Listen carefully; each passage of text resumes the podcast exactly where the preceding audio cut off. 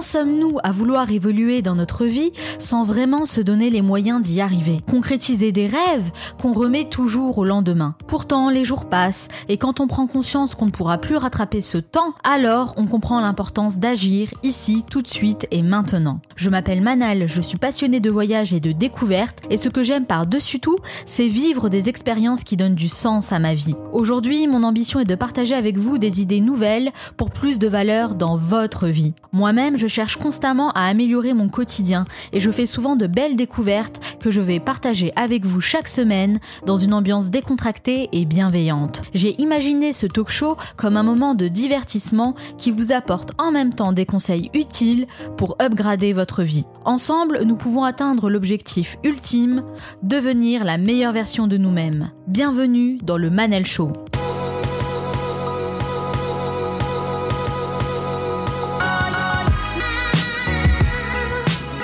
Le Manel Show, c'est votre capsule inspirante pour devenir la meilleure version de vous-même.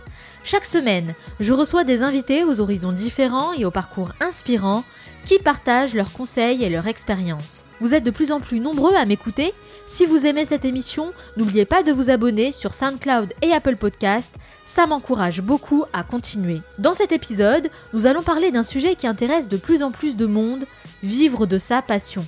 Un individu n'est jamais aussi engagé, créatif et efficace que lorsqu'il travaille sur un projet qui le motive. Et vous, avez-vous le sentiment de faire un métier qui vous passionne? Les exemples de ceux qui décident de tout plaquer pour vivre de leur passion ne manquent pas, qu'ils soient dirigeants, salariés ou fonctionnaires. De nombreuses personnes cherchent à donner un sens à leur vie en réalisant leurs rêves.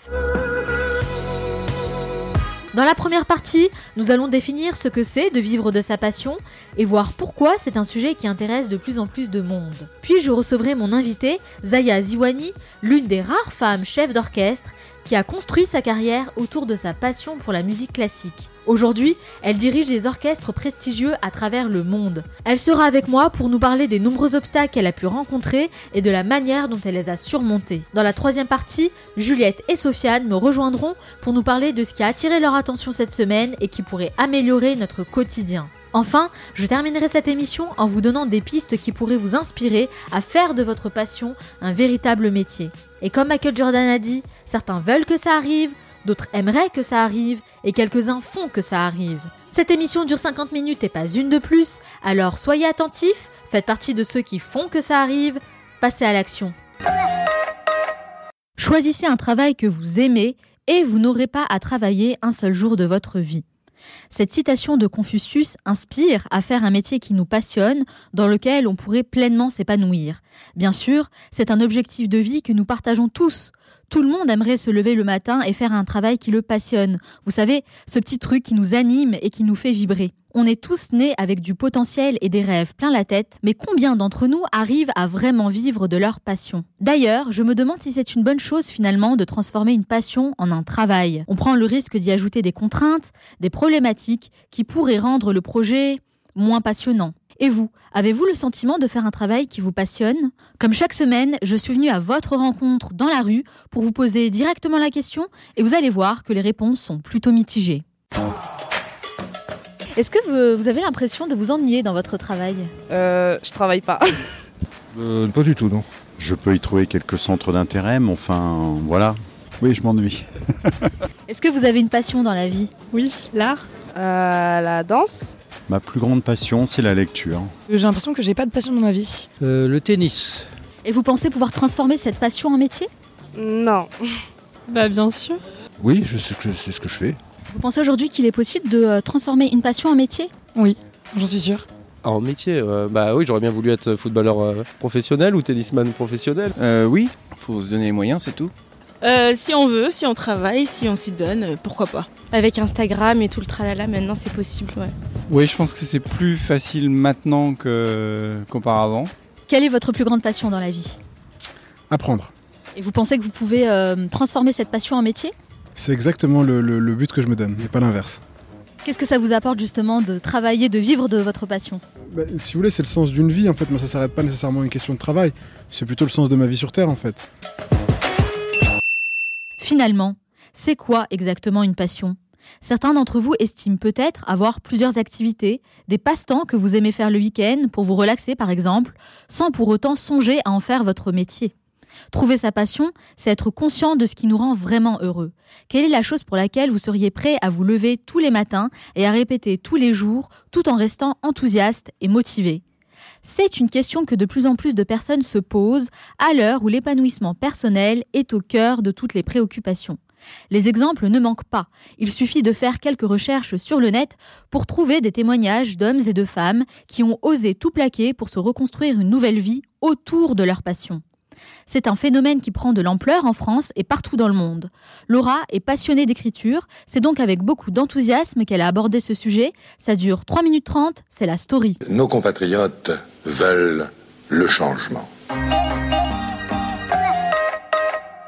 Aujourd'hui, on va parler d'un phénomène dans l'air du temps, faire de sa passion un métier. Le travail, c'est la santé. Vivre de sa passion, c'est choisir une activité professionnelle en accord avec ses valeurs, faire ce qui nous fait vibrer. C'est l'idée qu'on ne veut plus ou ne pourrait pas faire autre chose, et c'est une problématique grandissante actuellement. Le travail, la notion de carrière et les mentalités évoluent. Aujourd'hui, l'idée d'avoir un emploi stable dans une même entreprise pendant toute une vie prend du recul et laisse la place aux jobs multiples aux envies d'ailleurs et aux reconversions professionnelles. Quand j'étais petit, euh, je voulais être chômeur. Oui, le confort de vie s'améliorant, les gens ont plus de choix et aspirent peut-être plus à réaliser leurs rêves d'enfant. Selon une enquête menée en 2014 par Visa Europe, 18% des Français interrogés déclarent qu'ils aimeraient bien transformer leur hobby en activité professionnelle. Mais seulement 6% ont déjà tenté l'aventure. Pour Hervé Ludin, spécialisé dans l'outplacement, c'est-à-dire le repositionnement dans une nouvelle organisation, les gens se montrent parfois trop raisonnables.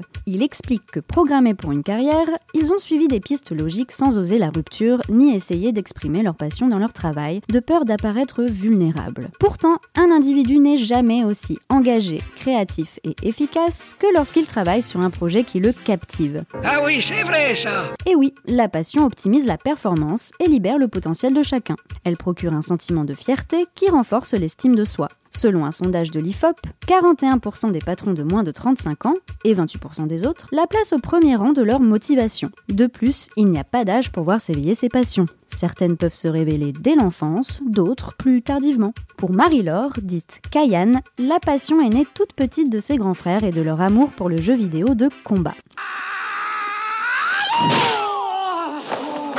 À 12 ans, elle joue contre le champion de France et vice-champion du monde de Soul Calibur et finit par l'emporter après de nombreux échecs. Une fois sa majorité atteinte, elle signe un contrat qui lui permet d'être rémunérée sur les tournois et commence à exercer à l'étranger. En parallèle, elle poursuit des études car comme elle le dit elle-même, j'ai voulu garder une roue de secours. On sait que la carrière d'un joueur professionnel est courte, on se retrouve toujours à un moment donné face à des adversaires plus forts et je n'ai plus les mêmes réflexes qu'à 10 ans. Pour garder son niveau, elle s'entraîne donc 2 à 3 heures par jour et exerce son doigté comme le fait un musicien avec son instrument. Avec l'essor de l'e-sport actuellement, elle sait que beaucoup de débouchés sont possibles et envisage de se reconvertir plus tard.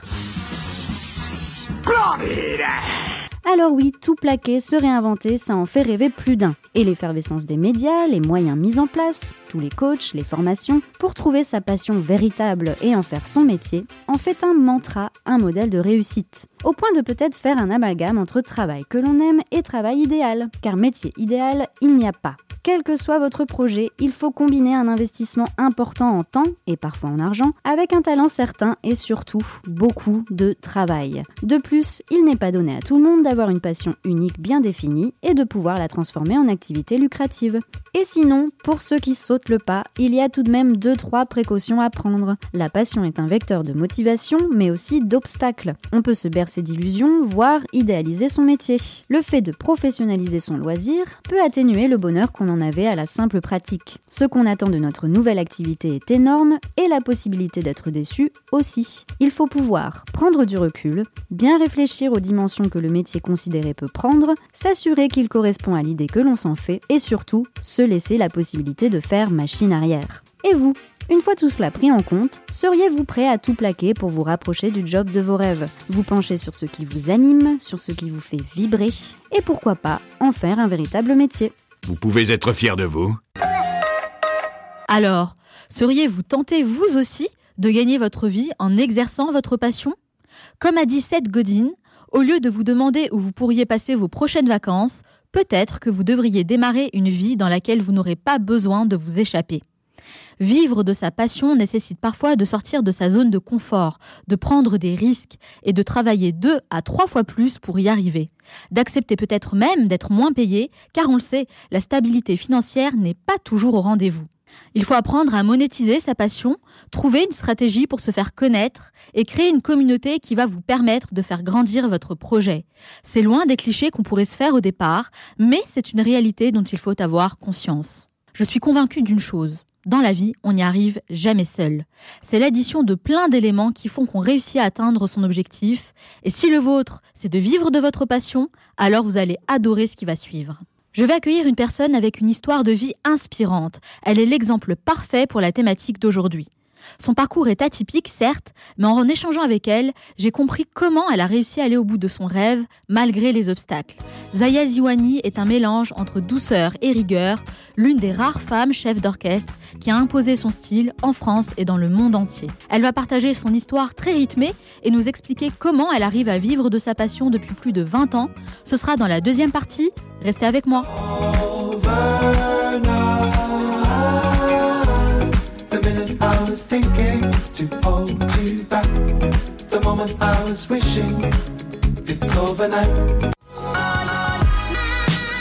Vous écoutez le Manel Show, votre capsule inspirante pour devenir la meilleure version de vous-même. Vivre de sa passion. Un idéal à atteindre pour certains, une utopie pour d'autres. C'est, dans tous les cas, une question qui se pose à l'heure où l'épanouissement personnel est au cœur de toutes les préoccupations. Dans cette seconde partie, je reçois Zaya Ziwani, une femme chef d'orchestre et directrice musicale qui a réussi à faire de sa passion un métier malgré tous les obstacles qu'elle a pu croiser sur son chemin. Juliette et Sofiane me rejoindront juste après pour partager avec moi leur découverte de la semaine. Ce sera dans la troisième partie. Enfin, je partagerai avec vous mes meilleurs conseils pour vous aider à vivre de votre passion. On reprend donc avec mon invité de marque. Atypique et hors du commun sont souvent les mots employés pour décrire son parcours. Bercée dans la musique dès l'enfance, très jeune, elle découvre sa passion pour la musique classique et sait qu'un jour elle deviendra chef d'orchestre. S'ensuit un parcours haletant pour accéder à une profession élitiste et majoritairement masculine, mais cela n'effraie pas la jeune femme talentueuse et surtout passionnée. Elle se donne les moyens d'atteindre son rêve et se forme auprès des plus grands.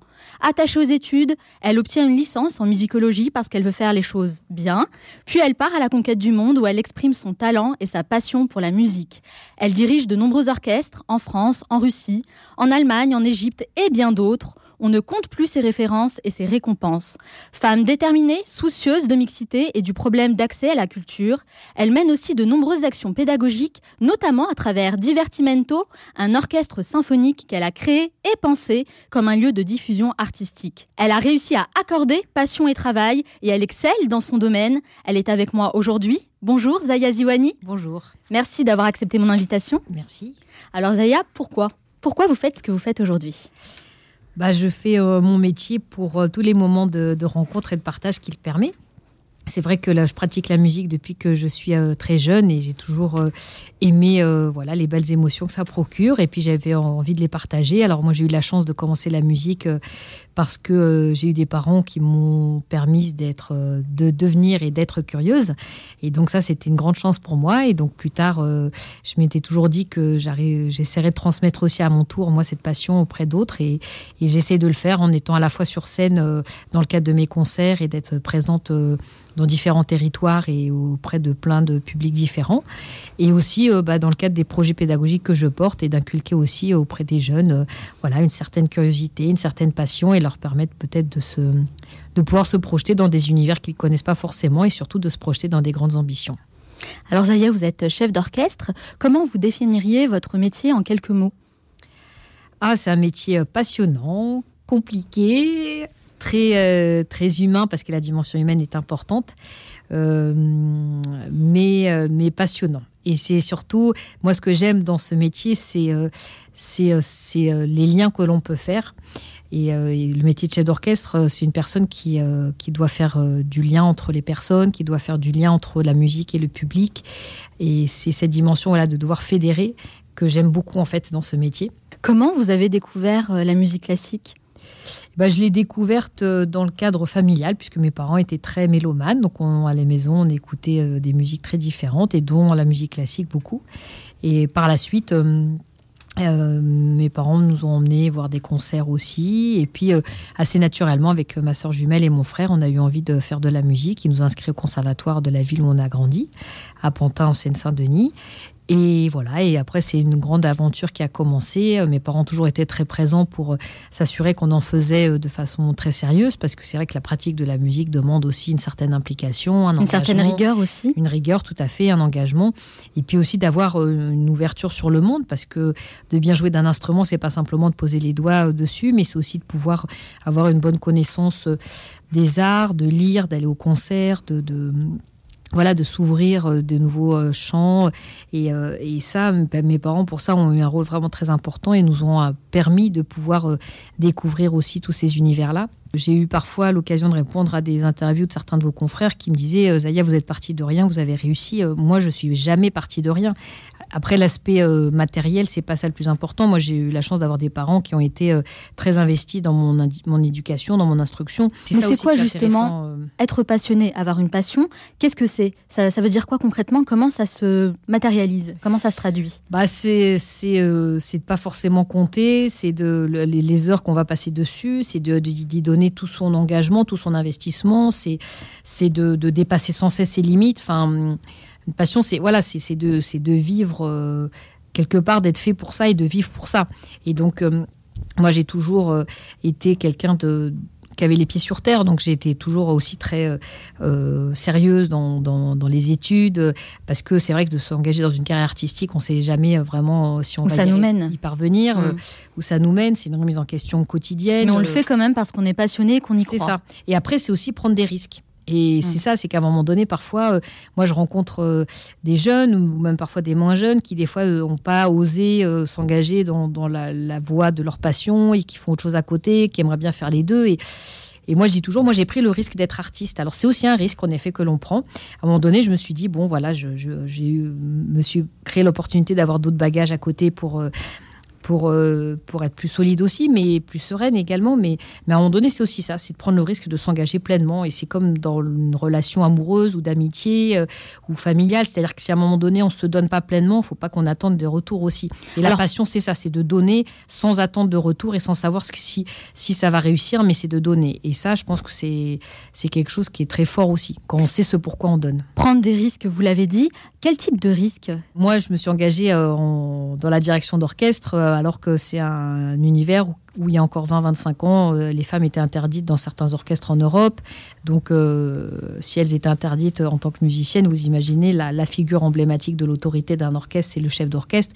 Donc, il y avait encore moins de chance. Et même encore à l'heure actuelle, il y a il y a 20 ans, quand moi j'ai créé mon orchestre, l'Orchestre Symphonique Divertimento, moi j'ai pris le choix et j'ai pris l'engagement et j'ai pris euh, les responsabilités et les risques de créer cet orchestre. Il n'y a pas un jour qui se passe sans que euh, je prenne à la fois beaucoup de plaisir à, gérer et porter cet orchestre et aussi où ça soit pas compliqué à faire. Et c'est ça aussi, c'est prendre des risques. C'est à un moment donné de dire on s'engage pleinement, on se retrouve devant un orchestre de 80, 100, 120, 300 musiciens. Euh, on est l'objet des, regards, des critiques. et il y a parfois 15-20 ans de ça, soit certains dans le milieu musical n'y croyaient pas, voire certains en rigolaient.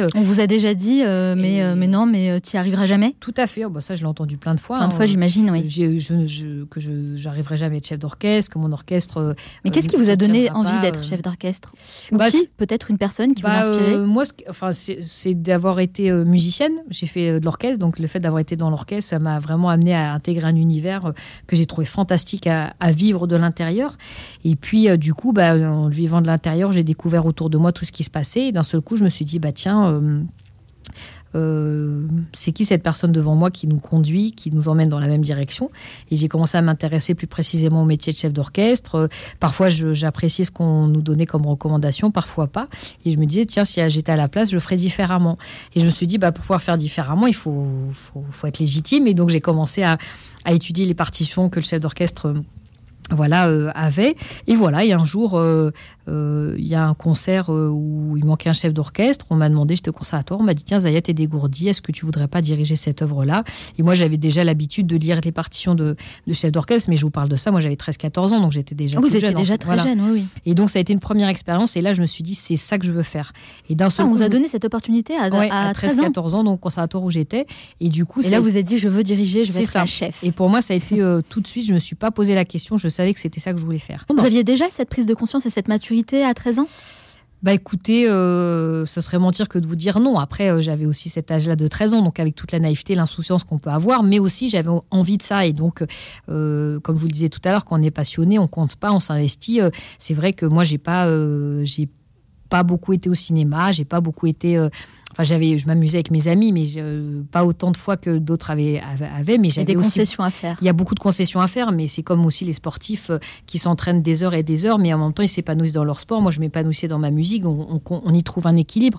Et, euh, je me suis rattrapée euh, un peu plus tard en, allant au cinéma plus tard. mais finalement, c'est une chance d'avoir découvert cette passion très jeune, parce que c'est plus facile de prendre des risques quand on a 13 ans que quand on a 40 ou 50 ans. Oui, alors après les risques, je les ai prises, je les ai pris plus, plus tard, hein, mais après à 13 ans euh, on sait ce qu'on veut faire, mais c'est vrai que mm, on doit. Enfin, si j'avais arrêté de travailler à 13 ans, j'aurais jamais pu après devenir chef d'orchestre. Donc c'est un engagement qu'il faut avoir quotidien. Et puis j'ai eu la chance d'avoir euh, aussi des professeurs bienveillants, exigeants, parce que euh, ça c'est important. Et puis après, j'ai eu en effet fait, une grande rencontre qui a été aussi pour moi déterminante, un grand maître de la direction d'orchestre, qui était une des grandes figures de la, direction d'orchestre au XXe siècle, qui s'appelait euh, Sergio euh, voilà. Et c'est vrai que euh, avant, moi, j'entendais de plein de gens différents. On me disait oui, Zaya, c'est pas fait pour les femmes, le métier de chef d'orchestre, tu n'y arriveras pas. Concentre-toi sur tes études. Et du coup, c'est vrai que oui, on a essayé de me, dissuader plusieurs fois. Et quand je me suis retrouvée devant cette personne qui était le plus grand chef d'orchestre de l'époque au niveau mondial, quasiment, enfin c'est comme ça qu'en tout cas moi je le considérais, et qui m'a dit bah non Zaya euh, euh, ce qu'il faut c'est d'être persévérante. Ah donc lui il a cru en vous. Ah oui tout à fait il a cru en moi. Et en fait ça a été pour moi le déclic c'est à dire que moi je croyais en moi mais j'étais trop jeune pour me me faire justement se faire ce grand saut et prendre ce risque euh, à 100% et c'est une fois que lui m'a dit bon Zaya toi voilà tu as tout ce qu'il faut pour simplement faut être persévérante et qu'un long chemin allait m'attendre euh, moi, j'ai pas eu peur d'affronter ces difficultés, mais euh, ça m'a, en fait, ça m'a donné un petit peu cette, cette, euh, cette force, cette motivation de, me sauter un peu, de sauter un peu dans le vide. Alors moi, j'y vois peut-être un autre risque, mais je vais vous poser la question. Dites-moi. Je me dis que quand on transforme sa passion en métier, est-ce qu'on ne prend pas le risque finalement de se lasser et de transformer cette passion en quelque chose de contraignant? Alors, ça pourrait. Maintenant, moi, je l'ai jamais, jamais, jamais senti comme ça. Euh, le fait d'en faire mon métier, euh, ça continue à. Je pense que quand ça sera plus une passion, je ferai autre chose. Et euh, je me suis toujours dit que si je faisais ça que pour par contrainte ou pour de l'argent, j'aurais fait un autre métier. Quoi par exemple? Bah moi je suis Enfin, j'aurais été, je, me, je me serais bien vue historienne ou avocate, enfin, ou peut-être même journaliste. C'est ah, des plusieurs possibilités. Ah c'est dans ces, dans ces univers-là que j'apprécie bien. Mais en fait, j'ai eu cette chance de jamais me poser la question. Et franchement, je vois quand j'étais, par exemple, au lycée ou par rapport à d'autres camarades, ou même moi, même maintenant des jeunes que je côtoie, euh, euh, je mesure la chance moi que j'ai eu d'avoir une passion, c'est que je me suis jamais posé la question de ce que je voudrais faire. Et ça, ça n'a pas de prix parce que bah, du coup, euh, même si on sait qu'on prend des risques, même si on sait que ça va être difficile, mais au moins on s'engage pleinement et, et, on se pose pas de questions et on y va et on perd pas du temps à se chercher. Et, moi, j'avais, j'étais très investie à l'école, j'étais très investie euh, dans mes études musicales et je me suis jamais posé la question de ce que je voudrais faire plus tard. En tout cas, vous en parlez avec passion et avec les mains. Ça, c'est peut-être la chef d'orchestre. vous, ne vous ne la voyez pas, mais moi, euh, moi j'adore. Hein. C'est un très beau spectacle. Merci. Alors Zaya, dans la vie, on rencontre tous des obstacles, c'est sûr. fait. Mais on ah peut dire que vous, vous en avez rencontré beaucoup. Quelle est l'expérience qui vous a le plus marqué? Il y en a plusieurs, c'est-à-dire dans le bon sens et dans le mauvais sens. C'est-à-dire que ça m'est arrivé parfois d'aller euh, diriger des orchestres dans des pays euh, européens qui sont de grandes traditions musicales, euh, comme en Russie par exemple, et où je pensais mmh. arriver en terrain conquis et, vivre une des plus belles expériences musicales de, ma carrière, et, et en fait d'être toujours dans une confrontation permanente avec des musiciens parce qu'ils n'ont pas du tout envie d'être dirigé par une femme et encore moins aussi d'apporter un point de vue différent parce que ma spécialité étant aussi la musique française donc qui demande aussi une façon de jouer très différente que la musique russe ou d'autres types de musique donc, euh, par exemple, pour moi, et d'avoir euh, reçu des réflexions euh, voilà, très, très directes de musiciens qui disaient qu'ils ne voulaient pas diriger par une femme. surtout pas par une femme, attention. Surtout pas par une Mais ça, c'est revenu souvent. Comment on gère ça? Comment vous avez géré cette bah, En fait, il faut, il faut faire abstraction de ça. Et puis, il faut être surtout... alors, c'est là la difficulté quand on est une femme, c'est d'être... Il faut être à 2000% tout le temps, en fait. Hmm. Alors, déjà, d'être artiste, d'être sur scène, on n'a pas le droit à l'erreur. Il faut être bon tout le temps. Mais quand on est chef d'orchestre, c'est... Il faut prouver deux fois plus qu'on est, qu'on est Exactement. Et puis c'est surtout qu'on n'a jamais, jamais le droit à l'erreur. C'est-à-dire que parfois, euh, sur une grande série de répétitions et de concerts, bon, euh, peut-être un homme, s'il a à un moment donné un tout petit peu moins d'efficacité dans une répétition, ça ne va même pas se remarquer. Euh, alors que si c'est une femme, on va, on va tout de suite pointer du doigt que ça, en fait. Donc, ça vous a vraiment appris à travailler dur. Et moi, ça m'a permis, à chaque fois, ça m'a toujours challengé. C'est-à-dire que j'ai toujours eu envie de faire encore mieux, de démontrer que je pouvais faire encore mieux et d'être d'être meilleur. Quoi. Donc, en fait, mm. moi, ça m'a plutôt que des. J'ai pas vécu ça comme des, des même si c'était difficile parfois, mais j'ai jamais vécu ça comme des handicaps ou comme des choses qui m'ont au contraire aspiré vers le fond. Mais moi, ça m'a permis, ça me permettait de rebondir, au contraire, de faire encore mieux, de donner plus. Et donc, euh, puis après, c'est dans la persévérance. Et c'est vrai que quand j'ai eu ce rapport de force avec les musiciens en Russie, euh, à la fin, on m'a dit bon, euh, on partage toujours pas les points de vue musicaux avec vous, mais en tout cas, ce qu'on peut pas vous enlever, c'est votre persévérance. Donc, c'est vrai que voilà, c'est ma ténacité. Donc, euh, en tout cas, votre persévérance a payé. Qu'est-ce que vous ressentez quand vous êtes sur scène et que vous dirigez comme ça un orchestre? Eh ben, on sent beaucoup de plaisir, euh, de la puissance aussi, hein, parce que quand vous êtes à la tête de 100, 120 musiciens... C'est ce qui vous plaît aussi, ça, hein, quand même. Hein. Oui, oui, c'est vrai, c'est de, de, se dire qu'on façonne quelque chose. Donc après, euh, de, voilà, c'est le fait de, voir se réaliser la chose, la chose que l'on façonne. Donc ça, c'est sûr que c'est très, c'est ce sentiment en effet de, puissance, euh, mais de voir la chose se réaliser, pas juste la puissance pour en avoir. Enfin, c'est pas très, pas très intéressant comme ça, mais, mais en effet un sentiment de puissance, un sentiment de satisfaction. En juin dernier, j'ai fait un concert euh, euh, qui était à, Lille au Stade Pierre-Mauroy où j'avais au bout de ma baguette, euh, plus de 11 000 artistes. Ah, 11 000 Voilà, c'est juste qu'à un moment donné, voilà, il y a, y a, tout un résultat musical qui dépend de vous. Et c'est vrai, ce qui est assez rigolo et ce que moi, parfois, j'apprécie aussi particulièrement dans mon métier, c'est qu'au au tout début du concert, moi, je suis dans la loge et euh, l'orchestre rentre sur scène, s'installe, il s'accorde, donc le, le, public applaudit. Et après, il y a quelques secondes où il se passe rien. Et euh, l'orchestre attend l'entrée du chef d'orchestre, le public attend l'entrée du chef d'orchestre. Et puis, euh, puis moi, je suis là dans ma loge, et, enfin dans, dans, dans les coulisses, et puis j'attends de rentrer sur scène. Et, et en fait, je rentre sur scène et les gens applaudissent. Et c'est vrai qu'ils applaudissent alors que j'ai encore rien fait. oui. Et donc, euh, et c'est vrai que ça. Et c'est ça. Ça, ça vous surprend Ça, en fait, ça me surprend pas. Mais à la fois, j'adore ce moment et en même temps, c'est le moment qui, qui, donne un peu les palpitations. Mais, mais en même temps, moi, je fais ce, ce métier pour vivre aussi ces moments-là. Et c'est vrai qu'en effet, il y a une certaine euh, émotion. Et puis, j'arrive sur, sur l'estrade. Et l'estrade, moi, j'ai l'impression que c'est vraiment mon, mon, univers. Je peux être un petit peu de nature plus réservée dans la vie de tous les jours. Moi, quand je suis sur, à l'estrade, j'ai pas du tout euh, peur de m'adresser aux musiciens j'ai pas du tout peur de, gérer une répétition. Après, c'est vrai que quand on doit donner un départ et que à tout l'orchestre et que euh, la réussite de, de, la cohérence du morceau, elle tient à la précision de vos gestes et que vous devez vous être hyper une pression, hein. Il y a une grande pression. Et cette pression-là, en effet, bah, euh, c'est du trac qui est bénéfique, mais qui est nécessaire et qui est normal en fait. On dit que pour être expert dans un domaine, il faut environ 10 000 heures de pratique. Est-ce que vous vous considérez comme une experte aujourd'hui? Ah oui, oui, euh, les 10 000, je les ai largement. Après, largement, euh, après, enfin, 10 000 expertes si on estime qu'on parle de par rapport quantitativement à ce nombre d'heures. Après, euh, je pense être experte dans certains domaines.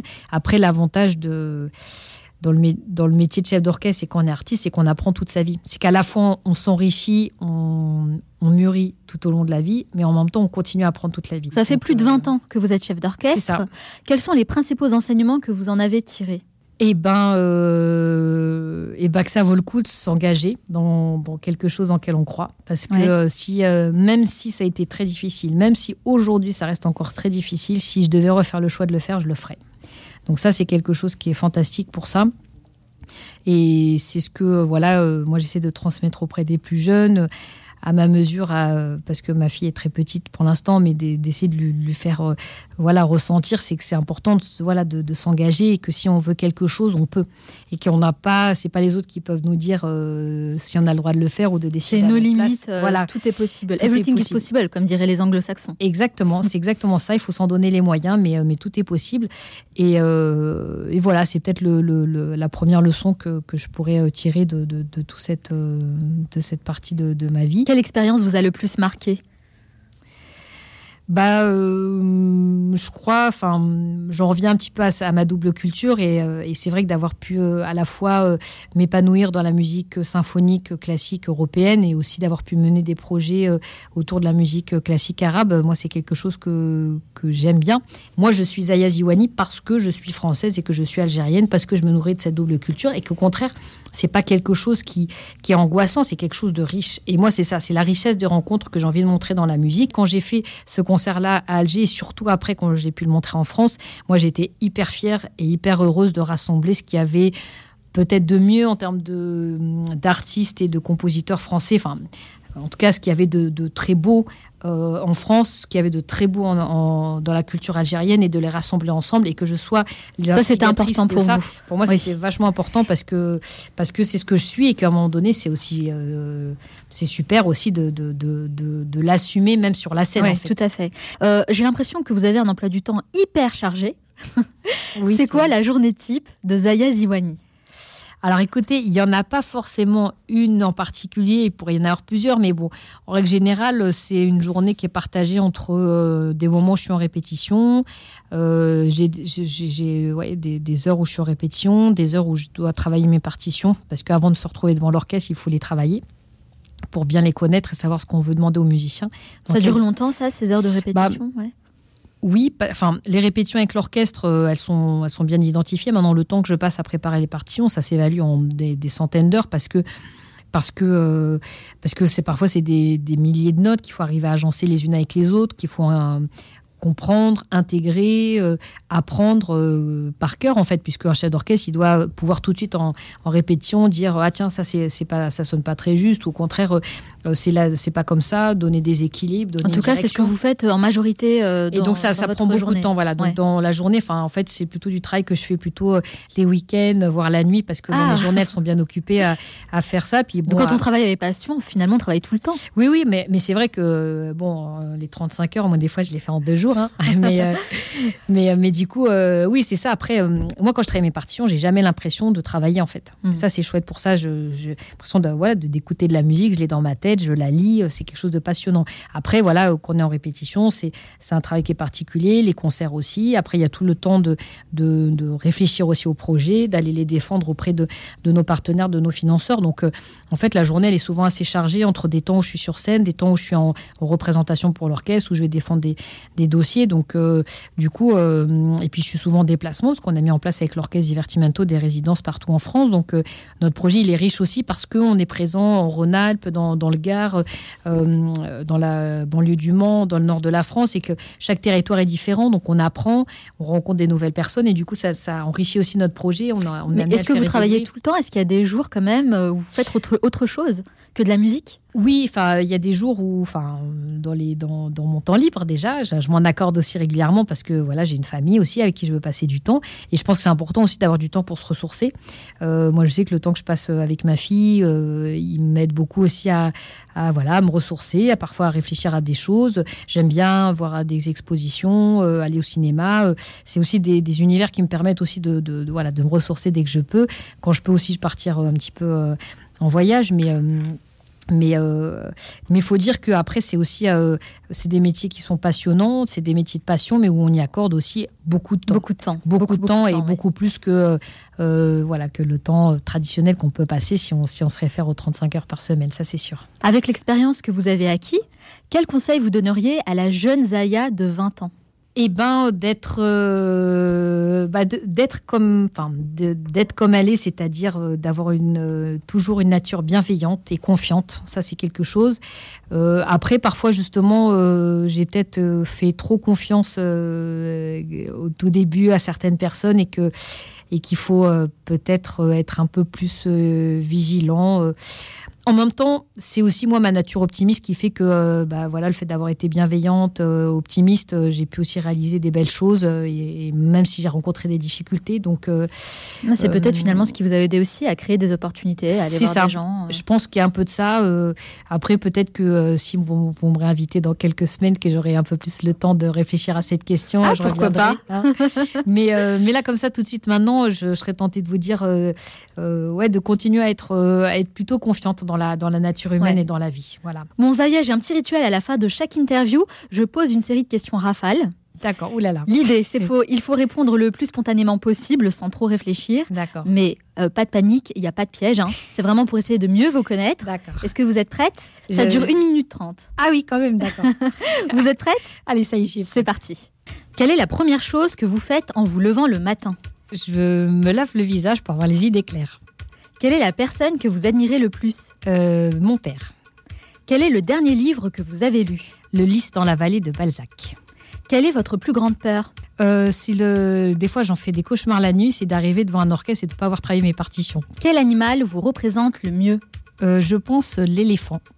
À la fois pour la sagesse et dans le côté peut-être rassurant aussi. Selon vous, qui incarne le mieux le mot réussite? Ma mère et ma grand-mère. Quel est le plus beau cadeau qu'on vous a offert? Ah bah euh, c'est la vie euh, qu'elle m'a m'a offerte ma petite fille. Où aimez-vous aller pour vous ressourcer? Ah alors j'aime bien euh, bah, soit aller en Algérie dans mes terres natales, et puis sinon tout simplement dans le jardin de mes parents. Quel est votre film ou documentaire préféré? Ah, bah alors il y avait un documentaire sur Sergio Celibidac, euh, mon professeur de direction d'orchestre.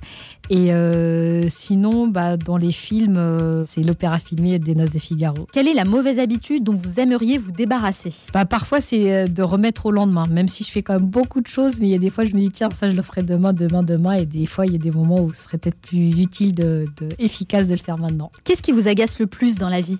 C'est enfin, la nature humaine, parce que parfois, on a tendance à se rendre compliqué des choses qui ne le sont pas. Si vous pouviez jouer d'un seul instrument pour le restant de votre vie, vous choisiriez lequel? Un seul instrument, euh, je pense que je choisirais le violoncelle ou le corps. Quel est votre plus grand regret? Eh ben, mon plus grand regret, euh, c'est peut-être d'avoir dû arrêter de pratiquer les instruments que j'ai pratiqués avant.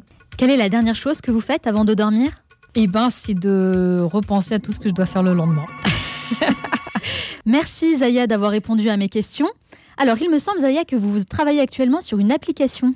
Oui, tout à fait. En effet, euh, bah, toujours dans l'idée de, rendre aussi plus accessible euh, cet univers de l'orchestre, euh, je travaille avec mes équipes à un outil numérique qui permettra à toute personne qui veut nous découvrir mieux de de naviguer dans l'orchestre, de pouvoir nous écouter, de, choisir le point de vue d'un clarinettiste ou d'un violoniste, et puis de découvrir aussi les, personnes qui constituent cet orchestre, et donc de pouvoir aussi euh, voilà lire euh, des interviews de, musiciens, de moi-même, sur plein de, domaines différents. Elle s'appelle voilà à la découverte de l'orchestre symphonique, donc, euh, donc ça permettra de pouvoir le découvrir. On se tiendra au courant en tout cas, et plus largement le site internet hein, orchestredivertimento.fr tout à fait, exactement. Il y a toutes nos actualités et puis euh, à la fois les concerts, mais aussi tous les projets que nous portons pédagogiques. Donc s'il y a des personnes qui ont envie de venir aussi euh, voir ce travail de transmission que nous, nous portons, on les accueillera avec grand plaisir. Merci en tout cas Zaya, je vous souhaite beaucoup de succès dans vos futurs projets. Merci, merci de votre invitation. Je vais recevoir nos deux talentueux chroniqueurs, Juliette et Sofiane, qui vont partager avec nous leur découverte de la semaine. Restez avec moi.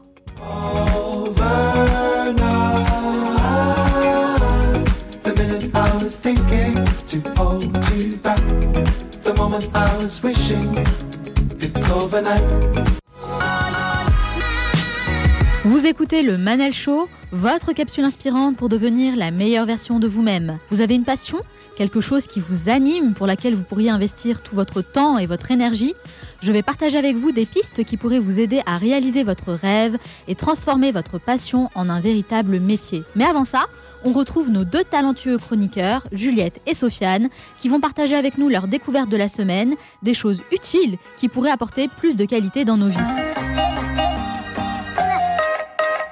Salut Juliette. Salut. Comment ça va? Bah très très bien. De quoi tu vas nous parler aujourd'hui? Bien aujourd'hui, je vais vous parler d'un mal social, la procrastination. Ah oui, ah oui, la procrastination, attention, le gros mot. Le gros mot. pour ceux qui ne savent pas ce que c'est, c'est une maladie qui nous fait tout remettre au lendemain. Comme Scarlett O'Hara d'Autant n'emporte le vent, qui se languit sur son divan en disant Je le ferai demain. Ah, bonne image, j'aurais pas pensé à Scarlett, tu vois. Petite référence cinématographique.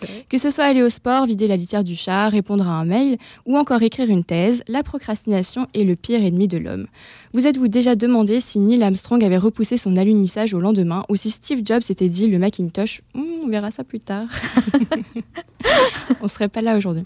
Vous sentez-vous concerné? Euh, oui, franchement oui. Eh bien, allez voir la vidéo de Tim Urban sur TED.com, qui est un procrastinateur, mais aussi un blogueur humoristique américain et qui a écrit un article sur la, procrastination, justement. Et il a reçu des milliers de commentaires de personnes qui se retrouvaient dans ce qu'il a écrit. Et ensuite, il a fait une, euh, une conférence pour TED, et ça dure 15 minutes. C'est vraiment très, très drôle.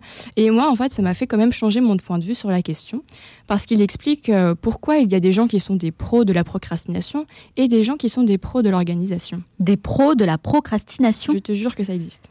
Ok, donc euh, un nouveau métier. voilà. Peut-être que vous allez vous reconnaître euh, dans ce que je vais dire. Justement, en fait, on a tous eu des devoirs à l'école euh, qu'on a dû rendre avec des dates butoirs. Et quand on a, par exemple, deux semaines pour rendre une dissertation, les premiers jours, bon, tout se passe bien, on commence ses recherches, voilà, c'est tranquille. Et puis, en fait, on va se dire, bah voilà, il me reste dix jours pour finir, j'ai le temps. Puis de dix jours, on passe à cinq, puis trois. Puis le dimanche soir, on se dit, putain, il faut que je le rende demain. Et le lundi matin, après une nuit blanche, 12 cafés, les yeux rouges et la laine lourde, vous rendez un papier bourré de fautes et que vous ne remarquez même plus évidemment, et avec quand même l'espoir que votre prof vous dise c'est le papier le plus génial que j'ai lu. The dream. au fond, euh, on sait qu'on aura une note vraiment médiocre. Là, voilà, je sais pas, ça, ça vous concerne peut-être? Ah oui, moi je l'ai déjà fait par le passé plusieurs fois. ça nous est tous arrivé, je pense. Hein. Bon, mis à part la laine lourde. Parce que ça, j'ai fait une petite grimace quand même. Hein. bon, là, c'est l'école, hein. mais pour ceux qui nous écoutent et qui sont au travail, je pense que ça se passe de la même manière. Justement, pensez euh, au dernier projet que votre boss vous a, rendu, vous a demandé de faire, et s'il s'est passé la même chose, eh ben, vous êtes aussi touché par cette maladie. Et qu'est-ce qu'on apprend concrètement dans cette vidéo qui pourrait nous aider? Eh bien, pour faire bref, selon lui, tout le monde a dans le cerveau un décisionnaire rationnel qui lui va prendre les bonnes décisions. Mais dans le cerveau d'un procrastinateur, il y a à côté du décisionnaire un petit singe qui ne pense qu'à s'amuser tout de suite et maintenant. Un petit monkey qu'on a dans la tête. Un petit monkey, ouais. Ah, et euh, ce petit monkey a la fâcheuse tendance de prendre la place du décisionnaire et c'est ce qui nous fait passer 4 heures sur YouTube à regarder des tutos plutôt que de faire des tâches importantes mais un peu pénibles qu'on doit faire. Et la question c'est pourquoi ça marche quand même? Parce que tout procrastinateur de son état peut quand même rendre son travail Eh bien, toujours selon euh, Tim Urban, c'est parce que lorsque s'approche un, peu trop la date butoir, le panic monster, donc le monstre de la panique, se réveille, fait fuir le petit singe et enfin le décisionnaire peut reprendre sa place et commencer son travail. Mais en fait, c'est vrai que la procrastination, c'est vraiment quelque chose qui touche tout le monde. C'est un vrai problème pour beaucoup de monde. Hein. Eh bien, justement, euh, oui, parce que euh, là, je parle d'un ton un peu léger de la procrastination dont les effets sont relativement contenus du fait qu'on a des dates butoirs. Mais par exemple, qu'est-ce qui se passe si on n'en a pas? Par exemple, un entrepreneur qui veut lancer sa boîte, il va pas avoir de deadlines au départ, parce que quand on commence un, business, eh ben, il ne se passe rien tant qu'on n'a pas commencé à achever quelque chose. Et donc, si on n'a pas de deadline, le panic monster n'a donc aucune raison de se réveiller et on peut très facilement se retrouver dans une spirale infernale de tout remettre au lendemain. Et au fond, on pourrait se dire qu'on est tous des procrastinateurs lorsqu'il s'agit de notre vie. Par exemple, quand il faut voir sa famille, faire du sport, même travailler sur ses relations, euh, même sa relation amoureuse. Et la frustration qui nous rend malheureux, ce n'est pas de ne pas avoir de rêve, parce que je pense que tout le monde en a, mais c'est de ne pas être capable de commencer à courir après et d'être parfois les spectateurs de notre propre vie plutôt que les acteurs. Et finalement, on procrastine tous sur quelque chose dans notre vie. D'ailleurs, posez-vous la question, qu'est-ce que vous vous empêchez de faire par procrastination? Vu que notre temps est compté, bah, ce serait peut-être une question qu'il faut se poser dès aujourd'hui. Bon, peut-être pas aujourd'hui, aujourd'hui, mais bientôt. Peut-être demain. En tout cas, on mettra la vidéo évidemment sur le site lemanalshow.com. Une vidéo qui est top, qui est géniale, très très inspirante. Merci Juliette en tout cas. Oui, très drôle avec le petit mm. singe euh, et le petit monster. c'est très bien fait, mais je crois que c'est vraiment euh, un sujet d'actualité. Tout le monde va se reconnaître euh, dans cette petite vidéo. Donc, à bas la procrastination et mettons-nous au boulot. Exactement. Merci en tout cas Juliette pour cette chronique. C'est ton tour, Sofiane. Comment ça va Ça va et toi? Bah, ça va très bien, merci. Alors toi, Sofiane, tu es notre dénicheur de tendance. Et cette semaine, tu vas nous parler d'une application qui réduit notre addiction au téléphone, Forest. Exactement. C'est pas Forest Court? Non, c'est ni Forest Gump, non. Mais euh, c'est la même chose Non, pas tout à fait. En fait, c'est une application qui rend moins accro à son smartphone et elle te permet en fait à te consacrer à ce qui est le plus important, c'est la vie, tout simplement. Forest, c'est un jeu mobile dispo en application qui permet de mieux se passer de son téléphone en réduisant son utilisation que lorsque c'est vraiment nécessaire. Faut dire que le concept marche super bien puisqu'elle a été téléchargée un million de fois et figure dans le top 3 des applications tous stores confondus dans, dans la catégorie productivité. Et qu'est-ce qui différencie euh, Forest des autres applis? Bah D'abord, c'est un jeu qui consiste à planter un arbre virtuel qui va, penser qui va pousser toutes les demi-heures. Donc euh, il y a déjà une première différence. Et que toute interruption liée par un coup de téléphone, un mail ou un SMS que l'on vient de recevoir ferme l'application et stoppe immédiatement la croissance et la vie de l'arbre. Cela peut paraître comme un jeu pour enfants, mais le fait de ne voir jamais grandir son arbre devient très vite agaçant et frustrant, et cela nous pousse à réfléchir à chaque fois que l'on veut utiliser son smartphone. Et du coup, avec un arbre qui grandit correctement, on est genre fier de soi avec le sentiment d'avoir réussi et gagné. Et surtout, on utilise moins son smartphone. Manette, tu vas peut-être me dire que c'est euh, oh, encore une application euh, qui réduit son addiction au téléphone. Mais peut-être, oui. je ne sais pas si je te le dirais de cette manière, mais. Mais pour le coup, celle-ci est vraiment très originale et, ergonomique. Alors, on peut la retrouver euh, dans Apple Store et Google Play. Elle coûte moins cher qu'une tablette de chocolat que l'on peut manger lorsqu'on déprime, à savoir 2 euros. Et puis, donc, il vous reste plus qu'à lancer Forest 2 et votre smartphone et commencer une véritable cure sous forme de jeu ludique, bonne pour votre santé et surtout très pratique. On vous mettra toutes les informations sur le site du Manel Show. Et puis d'ailleurs, pour ceux qui veulent en savoir plus et, surtout comment sortir d'une addiction et dépendance à, à tout gadget électronique, que ce soit un smartphone, ordinateur ou tablette, je vous invite à réécouter euh, notre émission consacrée à la Digital Detox avec le spécialiste David Lajarge. Moi j'ai une question, il n'y euh, a pas un problème de batterie du coup, si ton application est constamment allumée? Euh, bah non. Euh, non. non, justement. Je sais pas, hein. non, non, je pense pas parce que. Si téléphone tombe en rade au bout d'une heure. Non, parce qu'en fait, euh, bah, l'idée c'est que l'application a été conçue pour vraiment être très ergonomique, colorée. Et du coup, ça utilise pas trop de, de, de, données. ça utilise moins que... Snapchat, quoi. Oui, voilà, moins que Snapchat, Facebook. en gros, les applications auxquelles on est les plus addicts. Hyper addict, ouais. Voilà. Pas mal, super l'idée. Mais en tout cas, merci Sofiane pour cette super découverte. Merci Juliette. On vous retrouve la semaine prochaine. Même même endroit. On arrive à la fin de cette émission et comme promis, je vais vous donner des pistes qui pourraient vous inspirer à faire de votre passion un véritable métier. Are you ready? Yes. Here we go. Conseil numéro 1. Inspirez-vous des personnes qui ont réussi dans votre domaine. Ce qui est important ici, c'est de choisir un modèle qui a du succès dans le champ d'activité qui vous intéresse. Vous pouvez vous en inspirer de plusieurs façons. Si cette personne a écrit un livre sur le sujet, lisez-le. Si elle donne des conférences, vous pouvez y assister et vous créer des opportunités pour la rencontrer. Décryptez les méthodes ou stratégies qu'elle a adoptées afin d'en tirer les plus efficaces et les plus performantes pour votre projet. Conseil numéro 2, trouvez un mentor. Pour aller plus loin, vous pouvez demander l'aide de ce qu'on appelle un mentor, une personne que vous admirez et qui est prête à partager ses connaissances pour vous aider dans votre projet. Zaya Ziwani, par exemple, a trouvé son mentor dans la personne de Sergio Celidibache, une référence dans la musique classique qu'il a pris sous son aile pendant un an. Cette expérience enrichissante lui a permis d'évoluer et d'élargir son réseau. À votre tour, choisissez votre mentor et osez le contacter. Vous avez déjà un point commun, votre passion. Conseil numéro 3, développez vos compétences. Chacun d'entre nous devrait dédier au moins 20% de son temps à renouveler ses compétences pour suivre les évolutions dans le monde du travail et répondre aux nouveaux besoins. Dégagez du temps pour développer vos compétences au minimum une heure tous les jours. Vous pouvez lire des livres, suivre des formations en ligne, regarder des vidéos ou encore vous inscrire à des ateliers spécifiques. Conseil numéro 4, connaître vos talents. Connaissez-vous vraiment vos forces et vos talents? C'est en travaillant sur vos soft skills, vos savoir-être, que vous ferez le meilleur usage de votre potentiel. Nous avons tous des qualités que nous développons tout au long de notre vie dans le domaine professionnel et personnel qui peuvent nous aider à donner vie à nos projets. C'est un sujet que je maîtrise bien car j'ai travaillé moi-même sur la création d'un programme innovant avec l'aide d'une professionnelle de la formation. Je partage avec vous un article bonus que vous pourrez retrouver sur le site lemanalshow.com. Conseil numéro 5, apporter de la valeur aux gens. C'est clairement ce qui va vous permettre de vous différencier. Quelle que soit votre passion, il est important de vous poser la question suivante. Qu'est-ce que je veux apporter aux gens à travers mon travail? C'est ce qui va vous permettre de donner du sens à votre projet et de partager votre passion avec les autres. Apporter de la valeur est l'une de vos priorités. Je suis curieuse de savoir quelles sont vos passions. Venez me le dire sur Facebook, j'ai hâte de vous lire. J'espère que ces conseils vont vous aider à passer le cap et à construire un projet professionnel autour de votre passion.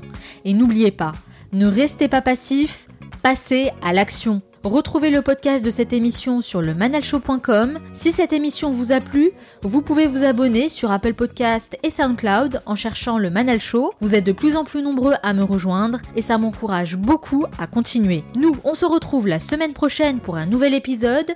D'ici là, on reste en contact sur la page Facebook Le Manal Show. Ciao